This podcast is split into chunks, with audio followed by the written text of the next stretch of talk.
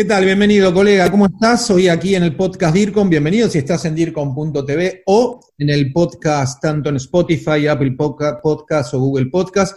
Estamos aquí para hablar de comunicación, en este caso, comunicación interpersonal.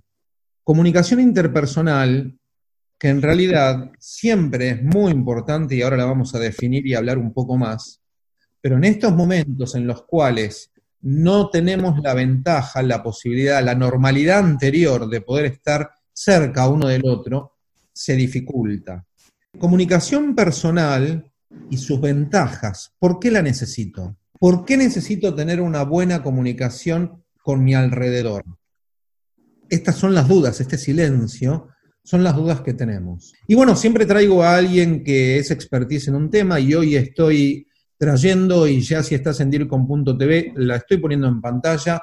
La señorita que tengo a mi lado es Luz Mejía, desde Panamá nos está recibiendo. Luz Mejía es docente de la Universidad de Panamá. Además, es licenciada en Relaciones Públicas y tiene una maestría en Relaciones Públicas Corporativas. Si en algo me equivoqué, me lo decís, Luz. Bienvenida, ¿cómo estás? Hola, ¿qué tal? ¿Cómo estás? Me da mucho gusto compartir ese espacio con ustedes, el Grupo DIRCOM. Eh, definitivamente que la comunicación interpersonal es importante, sobre todo en el ámbito de negocios, pero también en el ámbito profesional y personal. Estaba pensando y lo decía, ¿no? ¿Por qué es importante? Pero primero, ¿por qué no nos definís o explicás en breves conceptos? Si yo tuviera que responder, ¿qué es la comunicación interpersonal? ¿Qué digo? Ok, la comunicación interpersonal es el intercambio de información que hay entre dos personas dos o más personas, que puede ser bien en un espacio físico, cara a cara, o también ahora el espacio virtual, porque vemos que cada día la virtualidad nos está permitiendo que nosotros nos comuniquemos a través de las videocámaras, ¿verdad? Videoconferencias, a través entonces del chat y de otras tecnologías que tengamos a nuestro alcance. Entonces, es ese intercambio de información, la cual debe ser de manera fluida, ¿verdad? Entre las dos personas y debe ser una forma propositiva. Grupo DIRCOM, gestión del conocimiento latinoamericano en comunicación y por expertos latinos. Y decíamos entonces que ¿por qué es tan importante? Bueno, porque la comunicación interpersonal nos va a permitir a nosotros cerrar buenos negocios, también nos va a permitir tener ese vínculo con estos diferentes públicos, llámese en la empresa, públicos internos o públicos externos. Si nosotros tenemos esa buena comunicación interpersonal y nosotros la incrementamos, nosotros la promovemos en nuestros colaboradores, vamos a permitir que haya un trabajo en equipo de manera más eficaz, evitando así muchas veces los conflictos que hay entre compañeros de trabajo. Cuando hablas de comunicación interpersonal en el trabajo, ¿la comunicación interpersonal solo es para el trabajo, para la faz laboral, personal? ¿No tiene nada que ver con la familiar? Incide en todos los campos, no solamente la parte laboral, también la parte personal, la parte afectiva, la social, ¿verdad? Por eso decíamos que la comunicación interpersonal es sumamente importante y si nosotros no tenemos esa habilidad, es bueno que vayamos desarrollándola porque nos va a permitir que nosotros obtengamos mejores resultados, ¿verdad? En las relaciones con los demás.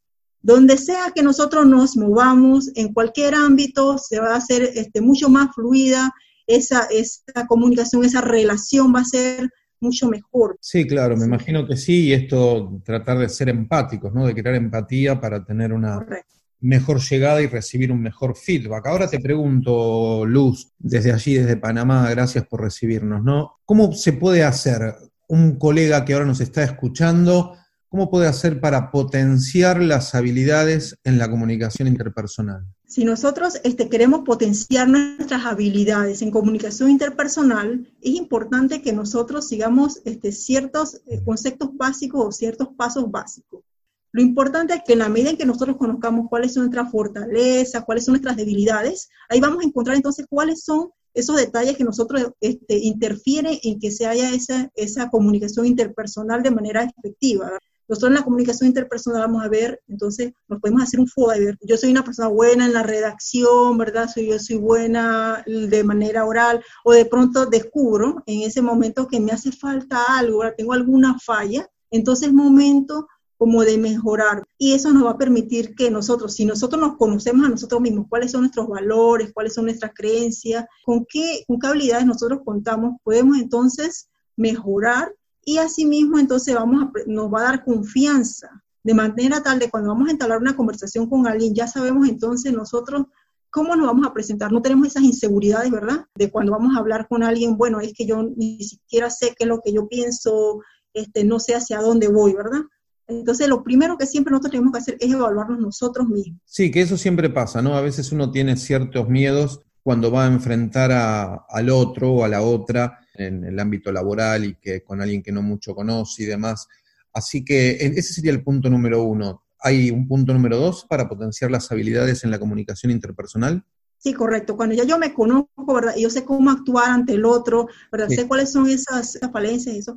Yo trato primero de fortalecerlo. Importante aquí en este punto es la cortesía. Nosotros tenemos que practicar siempre la cortesía y la cordialidad. Esto es sumamente importante. Y no solamente en la parte oral, sino también en la parte escrita, ¿verdad? Y la parte virtual. ¿Qué pasa? ¿Qué ocurre cuando hay una relación, de comunicación? ¿Cómo se habla de comunicación interpersonal si soy una persona que cuando llego a un lugar no saludo, si no saludo, si no me despido al final cuando me voy? Eso es importante. Llega a un lugar, saluda a los que están allí, al despedirte, despídete, siempre trata con respeto a los demás. Entonces, en esa medida, la relación se va a fortalecer porque obviamente a quien no le gusta que lo traten bien, ¿verdad? Entonces, tener en cuenta esos detallitos siempre cortesía, por favor, gracias, permiso, ¿verdad? No llegar de pronto a interrumpir y entonces sin pedir permiso debido, ¿verdad? Por favor, gracias. Y tener esos detalles con los demás, ¿verdad? Y en la parte virtual lo mismo. Entonces, tenemos ahora estas comunicaciones a través de una pantalla. ¿Y qué pasa? Hay que cuidar también el lenguaje, ¿verdad? Con que nosotros vamos a referir a los demás, llegar puntuales a las, a las reuniones, son sesiones tipo Zoom o cualquier otro método, llegar puntuales, ¿verdad? Y entonces tener esa, esa atención con el que está hablando. Entonces esas reglas de cortesía son sumamente importantes que nosotros recordemos. A veces pensamos que, bueno, es que esas reglas de cortesía, ya eso pasó de moda, eso en el tiempo antes, no. Eso no ha pasado, tenemos que seguir practicando las reglas de cortesía, siempre va a estar, cuando vamos a escribir también, saludar en los correos, ¿verdad? Siempre es bueno tener ese detalle con los demás, eso nos va a la diferencia de una persona que es cortés y cordial del resto. No dejes de comunicarte con nosotros. Envía tus mensajes a info Estamos en contacto. Me quedó algo, pero te lo voy a preguntar después, aunque te lo voy a adelantar. ¿Cómo ahora se dificulta el tema de la comunicación interpersonal, que algo viniste diciendo, con esto de hablar desde un punto de videoconferencia, desde la virtualidad? Pero antes te quiero preguntar, en este punteo que estamos haciendo, Primero dijiste el autoconocimiento, después dijimos el ser cortés. Practicar, sí, correcto. Cuando uno está en el ámbito de, querer tener una buena comunicación interpersonal, ¿existe el tema de saber escuchar? Correcto, eso es primordial, hay que saber escuchar. La escucha activa es otro de los pasos que tenemos que nosotros dar, ¿verdad? Entonces tenemos que tener en cuenta qué es la escucha activa. Así que, bueno, estoy conversando con alguien, tengo un diálogo con alguien, escucha activa es prestar atención, tener esa motivación, ese interés con el otro, es echar a un lado todos esos ruidos, despejar las distracciones, que son más que este, barreras en la comunicación, porque de pronto yo tengo, son distracciones, a veces están en la mente, porque a veces estoy hablando con alguien, pero mi mente está en otra parte. Ocurre también que estamos allí, pero los ruidos exteriores, los celulares, maquinarias o ruidos del ambiente también entonces afectan esa, esa escucha activa, no me permite entonces como llevar el hilo de la, de la conversación. Al final entonces dejo a la persona hablando sola y no hay como ese feedback, no hay esa retroalimentación que se quiere, ¿verdad? Entonces yo de pronto no puedo hacer, no puedo hacer una buena respuesta, o de, recapitular o resumir qué me está diciendo el otro si yo me perdí casi toda la conversación. Entonces es importante la escucha activa, la escucha activa, poner mucha atención y tener esa retroalimentación, porque si dejo a la persona hablando sola, es una comunicación nada más unidireccional, nada más. La persona me habla, pero yo solamente escucho y él nunca se enteró si realmente yo comprendí el mensaje que él me estaba dando. Es muy bueno lo que decís, ¿no? Porque no por nada tenemos el doble, tenemos dos oídos en la boca, ¿no? Para escuchar el doble de lo que uno habla y estar atento todo el tiempo, por una cuestión también de educación y cortesía, como lo dijiste antes. Sí, y porque aparte, eh, nada, los caminos no son unidireccionales, menos en la época que vivimos y con todo este avance tecnológico. Pero más allá del avance tecnológico, siempre las conversaciones son de ida y vuelta. Así que es muy bueno este punto que dijiste, autoconocimiento, cortesía. El otro punto que dijimos fue este que estamos diciendo ahora, escucha activa. la escucha activa. ¿Y la empatía? La empatía. ¿Por qué? Cuando estamos conversando con alguien, hay que ponerse en el lugar de él, mirar cuál es su contexto y cómo se desenvuelve. Porque, ¿qué pasa cuando nosotros solamente miramos el punto de nosotros? Entonces, ¿qué estamos haciendo? Nos bloqueamos, de, entonces este, no, damos, no abrimos la mente hacia otras posibilidades de respuesta. Y se da mucho cuando hay por lo menos negociaciones, ¿verdad? Vemos que unas partes se, se quedan en un solo punto y no ceden. Nunca ceden porque realmente no hay esa empatía, no se ponen en el lugar del otro, porque cada cual tiene una verdad que defender. Entonces llega ese momento en que nosotros, bueno, defendemos nuestro punto al final, pero nunca comprendemos qué es lo que me está diciendo el otro. Y esto no significa que yo acepte todo lo que el otro me está diciendo, la otra persona, ¿no? Pero sí que tengamos ese cuidado de este, ser este, respetuosos con lo que él dice y ponernos en el lugar del por qué él como persona no puede igual, eh, no puede pensar igual que yo. Somos diferentes y cada cual tiene un punto de vista. Pero acá hay un mundo virtual que está reinando y que uno también tiene que cumplir con estos puntos que vos estabas comentando. ¿Cómo podemos llevarlo a cabo y no morir en el intento? eh, de hecho, lo que está diciendo del abrazo, el apretón de manos, eh, ahorita con, en este tiempo se ha perdido un poco por las medidas o las normas sanitarias, ¿verdad? Que, no, que se han efectuado en cada uno de los países, ¿no? Vemos que ya no podemos llegar y que, bueno, llegó un, un, momento en que también las reuniones, que eran muy numerosas, se han vuelto este, pequeños, solamente pequeños grupos. En la parte virtual hay que tener mucho cuidado de tener también ese respeto y ponerse entonces en lugar del otro. Si voy a una reunión, como ya decía anteriormente en la cortesía, llegar puntualmente a la reunión, ¿verdad? Si está en conversación, bueno, contestar, bueno, como es cara a cara también, porque nos estamos viendo a través de una cámara, contestar, ¿verdad? Esta esa retroalimentación también de que la persona esté hablando y, y, bueno, este, hacer un resumen de lo que está diciendo. Bueno, lo que tú me quieres decir es y repetir su mensaje para que vea que realmente se comprende el mensaje. Porque muchas veces, ¿qué ocurre?